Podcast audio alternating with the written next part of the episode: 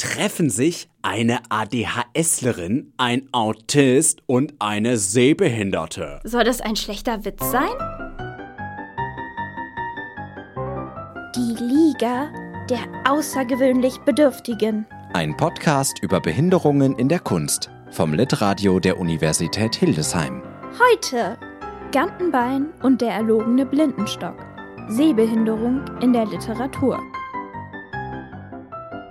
Für euch hinter Mikrofon Hey, ich bin Annika, ich studiere Kulturwissenschaften und meine WG kann es kaum erwarten, dass ich endlich einen Blindenhund bekomme, weswegen wir oft überlegen, wie wir ihn nennen würden. Unser momentaner Favorit ist Hasso. Hallo, ich bin Silas, studiere szenische Künste und weil ich als Autist ein Polizeifable habe, habe ich als Kind mal das Falschparken meines Vaters bei der Polizei gemeldet. Ich bin Annika. Ich studiere kreatives Schreiben und vielleicht liegt es an meinem ADHS, dass ich immer vergesse, mir einen Dosenöffner zu kaufen. Deswegen öffne ich alle meine Ravioli-Dosen mit dem Hammer. In Max Frisch Roman Mein Name sei Gantenbein aus dem Jahr 1964 sitzt der Ich-Erzähler von einer Beziehung verlassen allein in einer leeren Wohnung. Er imaginiert sich selbst als verschiedene Person, um seiner eigenen Geschichte nachzuspüren. Eine dieser Personen ist der titelgebende Gantenbein. Ich stelle mir vor, ein Mann hat einen Unfall, beispielsweise Verkehrsunfall. Er liegt im Hospital mit verbundenen Augen lange Zeit. Er kann sprechen. Er kann hören. Vögel im Park vor dem offenen Fenster. Er kann riechen. Apfelmus. Kann denken, was er will. Und er denkt. Eines Morgens wird der Verband gelöst. Und er sieht, dass er sieht. Aber schweigt. Er sagt es nicht, dass er sieht. Niemand und nie. Gantenbein täuscht vor, erblindet zu sein und beobachtet die Reaktion seiner Umwelt auf sich als Blinden. Er beginnt eine Beziehung mit der Schauspielerin Lila. Dabei beobachtet er sie beim Fremdgehen, das sie vor ihm nicht verheimlicht, in der Annahme, er könne es nicht sehen. Ich stelle mir vor, Lila betrügt mich. Aber sie weiß nicht, dass ich es sehe. Und freut sich wie ein Kind, wenn ich sie draußen am Flughafen abhole. Jedes Mal. Ich warte, gestützt auf mein schwarzes Stöcklein, die Brille im Gesicht, versehen mit der gelben Armbinde. Sie winkt nicht, wenn sie dann im geführten Rudel der Passagiere über das weite Betonfeld geht. Natürlich winke ich auch nicht. Um nicht aus der Rolle zu fallen vor Freude. Ich sehe einen Herrn, der ihr den Mantel trägt und Lila, während sie Ausschau hält, hängt ihm ein. Jetzt hat sie mich gesehen. Ich sehe es. Sicherlich habe ich Herzklopfen. Doch auch für Gantenbein wird nie so richtig klar, ob Lila eigentlich doch weiß, dass er sehen kann. Nach einer Weile wird es dem Ich-Erzähler langweilig als Gantenbein und er wendet sich neuen Rollen zu, zum Beispiel dem baumlangen Böhm František Svoboda. Ich wechsle den Beruf von Lila. Das Theater ist mir verleidet. Lila ist einfach eine Frau, eine verheiratete Frau, 31, verheiratet mit einem Mann, den ich damals in einer Bar hätte treffen sollen. Ich weiß nicht, wie der es erfahren hat oder erfahren wird, dass Lila mich liebt, und es kümmert mich auch nicht. Es ist nicht mein Fehler, dass wir einander damals in der Bar nicht getroffen haben. Ja, ich habe euch gezwungen, mit mir zusammen Mein Name sei Gantenbein von Max Frisch zu lesen bzw. zu hören. Und ich muss dazu sagen, dass ich, als wir gesagt haben, wir machen diesmal eine Staffel über Literatur und unsere Behinderung, erstmal sehr lange überlegen musste, ob ich überhaupt irgendein Buch kenne, in dem es eine sehbehinderte Person gibt. Dann ist mir keins eingefallen. Dann habe ich Google gefragt und verschiedene Netzwerke, in denen ich bin. Und alles, was ich gefunden habe, sind zu einem Großteil Bücher über Personen, die komplett blind sind. Was ich irgendwie schwierig finde, weil ich finde, das ist nochmal eine andere Erfahrung einfach, als wenn man sehbehindert ist.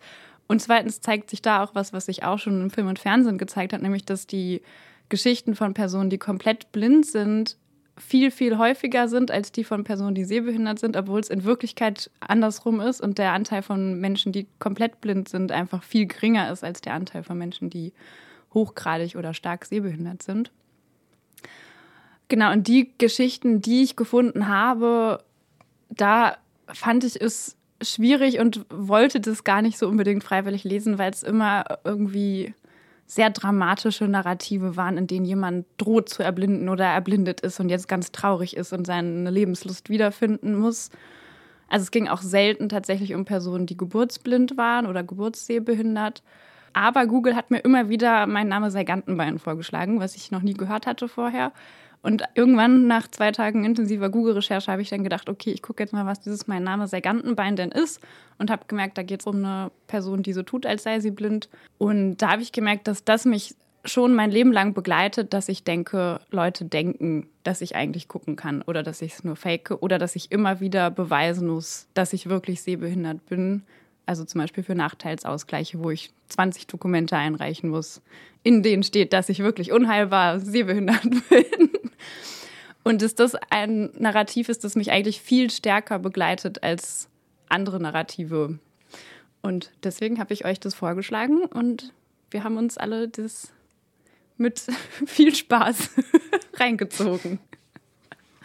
Ja, wir alle. naja, nicht, nicht ganz. Also, ich muss ja zugeben, ich habe es leider nicht durchgehalten und bin dann doch auf das Hörspiel umgeschwenkt vom Bayerischen Rundfunk aus den 1960ern, was aber auch eine schwere Kost war. Und auf welcher Seite hast du abgebrochen? Drei. optimistisch, optimistisch. Naja, der Silas kann sich halt nicht so gut konzentrieren. Ja, diese ADHS-Kinder. Im Gegensatz zu den anderen Büchern hatte ich allerdings bei Mein Name sei Gantenbein gar nicht mal unbedingt das Gefühl, dass es ein Buch ist, das sich um eine Behinderung dreht, sondern dass es mehr ein gesellschaftskritisches bis philosophisches Konstrukt ist, wo es um Rollenwandel ging. Und dass, wenn dann so ein Blindenstock oder eine Sonnenbrille ins Spiel kam, dass eben mehr Attribute waren, um einen Symbolcharakter aufzubauen, aber dieser Gantenbein kein wirklich ausgeformter, fertiger Charakter geworden wäre, sondern eben nur eine Illusion. Ja, ich hatte auch das Gefühl, es geht auch um Identität, die sich bei Gantenbein halt nur daraus speist, dass er blind ist. Weil mir ist zum Beispiel auch aufgefallen, es wird überhaupt nicht darüber geredet, was dieser Gantenbein zum Beispiel beruflich macht. Hat er einen Beruf? Man weiß es nicht. Er definiert sich ja eigentlich nur darüber, dass er von außen als blinde Person gelesen wird und dass er diese Beziehung zu der Lila hat. Er sagt ja, er sei vermögend. Ja. Also lebt er vermutlich von seinem Vermögen. Das sagt er ja beim Arzt. Das ist ein guter Beruf, vom Vermögen zu leben. Ja, und das finde ich aber ist, glaube ich, was, was ich, also ich habe mich dann erstaunlich oft doch irgendwie wiedergefunden in diesem, wie er von außen wahrgenommen wird oder glaubt wahrgenommen zu werden, obwohl das ja eigentlich gar kein Buch ist über so lebenblinde Personen, sondern eigentlich ist es irgendwie wie eine Idee, dass er jetzt blind ist. Zum Beispiel, dass die Leute ihn ja auch einfach vor allem als blinde Person wahrnehmen oder er zumindest das beschreibt. Und das ist da weiß ich aber gar nicht, ob das wirklich eine Erfahrung ist, die ich mache oder die ich glaube zu machen. Ich habe schon das Gefühl, dass wenn ich mit meinem Blindenstock durch die Stadt laufe, dass die Leute nicht denken, wow, voll die attraktive Frau, sondern dass die Leute denken, wow, da ist eine blinde Person. Aber als ich nach Braunschweig gezogen bin, wurde ich jede Woche mindestens einmal auf der Straße angesprochen und nach meiner Handynummer gefragt. Und da bin ich noch nicht mit Blindenstock durch die Gegend gelaufen. Seit ich mit Blindenstock durch die Gegend laufe, wurde ich kein einziges Mal nach meiner Handynummer gefragt.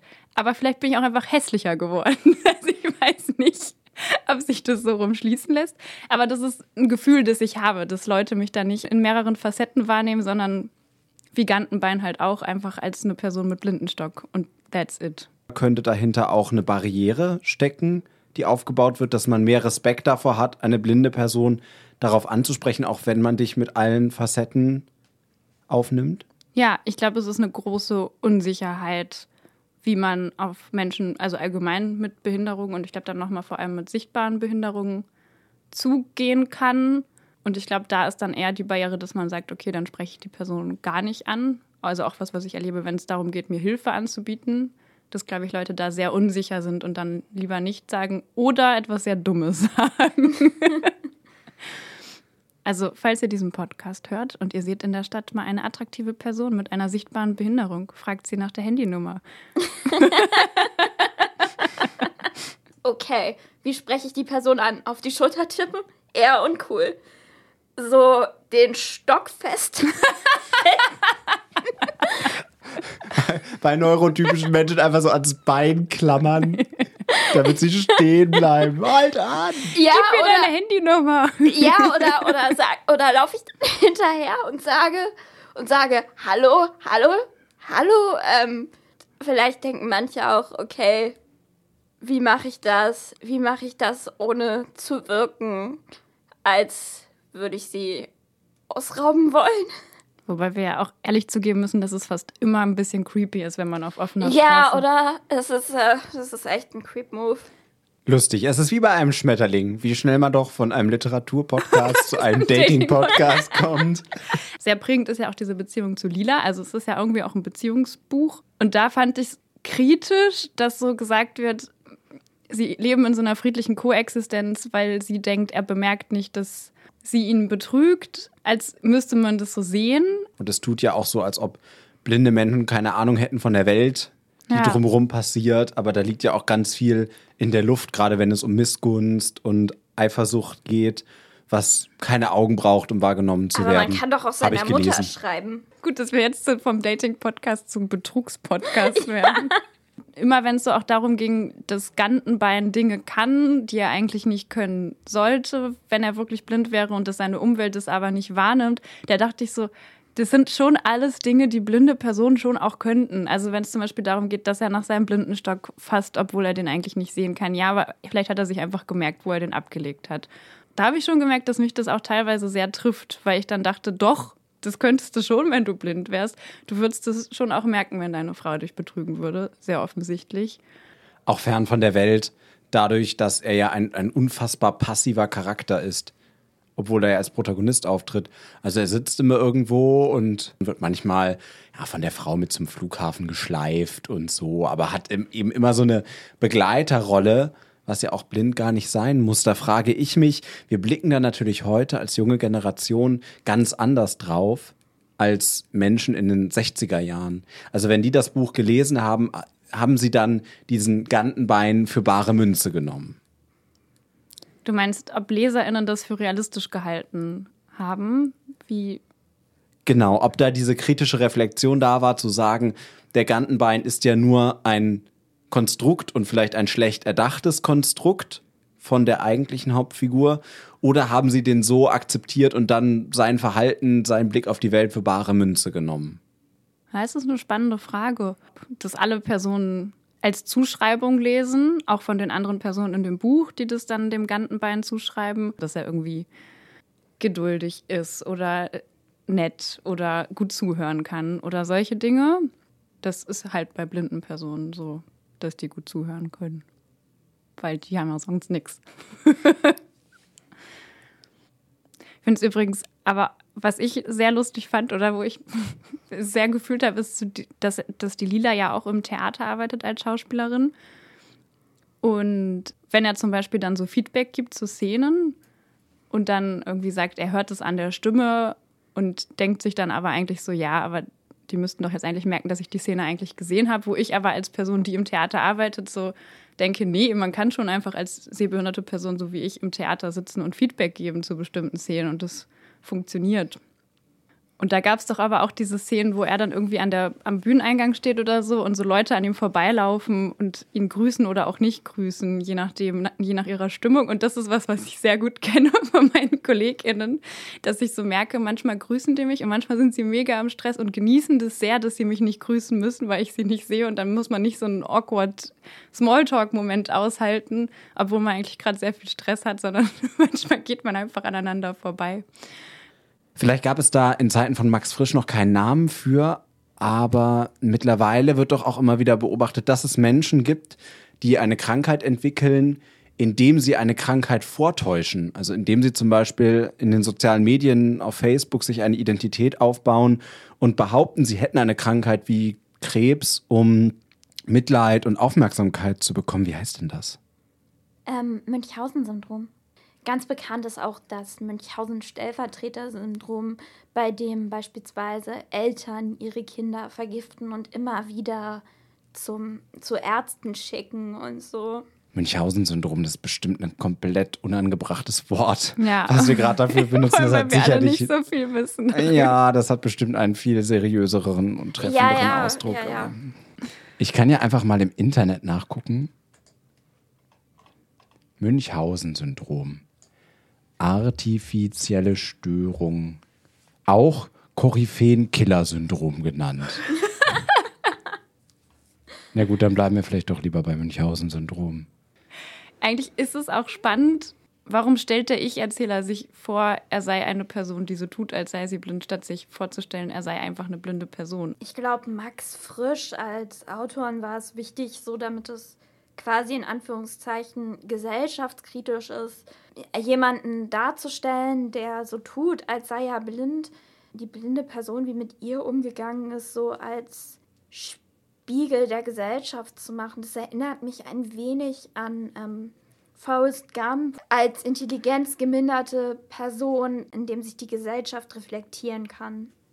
Ja, ich glaube, was für mich nicht funktioniert, aber das ist dann auch vielleicht zu weit vorausgedacht ist, wo ist der Mehrwert darin, eigentlich das Gantenbein nur so tut, als sei er blind, weil er könnte ja die Reaktion seiner Umwelt genauso wahrnehmen, eigentlich, wenn er blind wäre, behaupte ich. Und ich finde es eigentlich zutiefst ableistisch anzunehmen, er würde das alles nicht mitbekommen, wäre er wirklich blind und dann könnte es nicht gesellschaftskritisch sein. Also ich glaube, wenn er eine realistisch blinde Person wäre, könnte er genauso die Reaktion seiner Umwelt auf sich mitbekommen.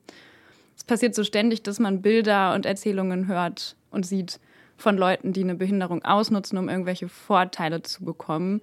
Was es den Menschen, die wirklich eine Behinderung haben und diese Ausgleiche sind ja eigentlich nicht mal Vorteile, ähm, die die wirklich brauchen, für die ist es extrem schwierig, da leicht ranzukommen. Und dann im Tatort, wenn da eine blinde Person oder eine Person mit, mit Blindenstock um die Ecke kommt, dann weißt du schon, dass sie das am Ende entweder inszeniert hat oder umgebracht wird oder etwas nicht gesehen hat, obwohl sie eigentlich hätte Zeugin sein können bei einem Mordfall. Es hat eben immer diese, diese Funktionalität und gerade eben das Vortäuschen. Ich erinnere mich an eine Krimi-Folge, ich weiß nicht mehr zu welcher Reihe die gehörten, wo dann am Ende das entlarvende Moment kommt, dass ein Kommissar mit einem Gewehr in der Hand ins Verhörzimmer kommt und die Person erschrickt sich und haha, und dann ist sie überführt, weil sie hat ja das Gewehr gesehen. Und dieser Kniff, der begegnet einem so oft, so wie zum Beispiel transsexuelle Figuren, mir fallen jetzt aus dem Stegreif 5 ein. Und drei davon kommen in Thrillern vor, wie zum Beispiel in Passagier 23 von Sebastian Fitzek, wo eine, eine Störung der Persönlichkeit darüber erzählt werden soll und die am Ende zu Mördern werden äh, und das in unmittelbarer Verbindung mit Transsexualität, ohne sich Gedanken zu machen, was löst das aus und was vermittelt das für ein Bild der Menschen, die dahinter stehen. dass das so internalisiert ist bei mir, dieses Gefühl, ich muss beweisen, dass ich wirklich blind bin oder sehbehindert, dass ich zum Beispiel, also so völlig absurde Sachen, wenn ich so an der Bushaltestelle stehe und ich will irgendwie noch mal kurz checken, ob der Bus gleich wirklich kommt, dann gucke ich manchmal lieber doch nicht auf mein Handy, weil ich denke, oh, jetzt stehen hier so viele Leute und wenn die gleich sehen, wie ich auf mein Handy gucke, dann denken die, ich kann was sehen und dann denken die, es ist nur gefaked und dann helfen die nie wieder einer Person mit Blindenstock, weil sie denken, alle Personen mit Blindenstock spielen das nur. So, solche Mini-Verhaltensweisen hat irgendwie dieses Narrativ, das mir ja wirklich eigentlich nur als Narrativ in Film und Fernsehen begegnet ist. Also wir halten fest als Moral von der Geschichte, wenn ihr das nächste Mal eine Person mit Blindenstock seht, die auf ihr Handy guckt, sprecht sie lieber an und fragt, ob ihr ein Date kriegt, anstatt zu denken, dass sie das vielleicht nur vortäuscht. Ja. Also, wenn ihr die Person attraktiv findet.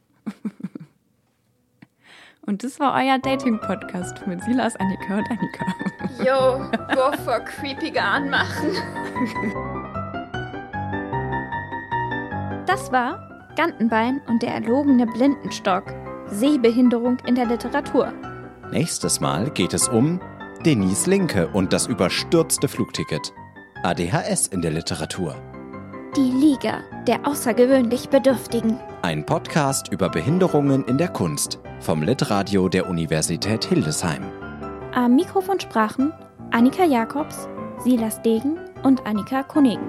Seminarleitung Isabel Schwenk und Steven Solbrig. Musik Betty McFadden von Kevin McLeod. Redaktion Claudia Sonntag.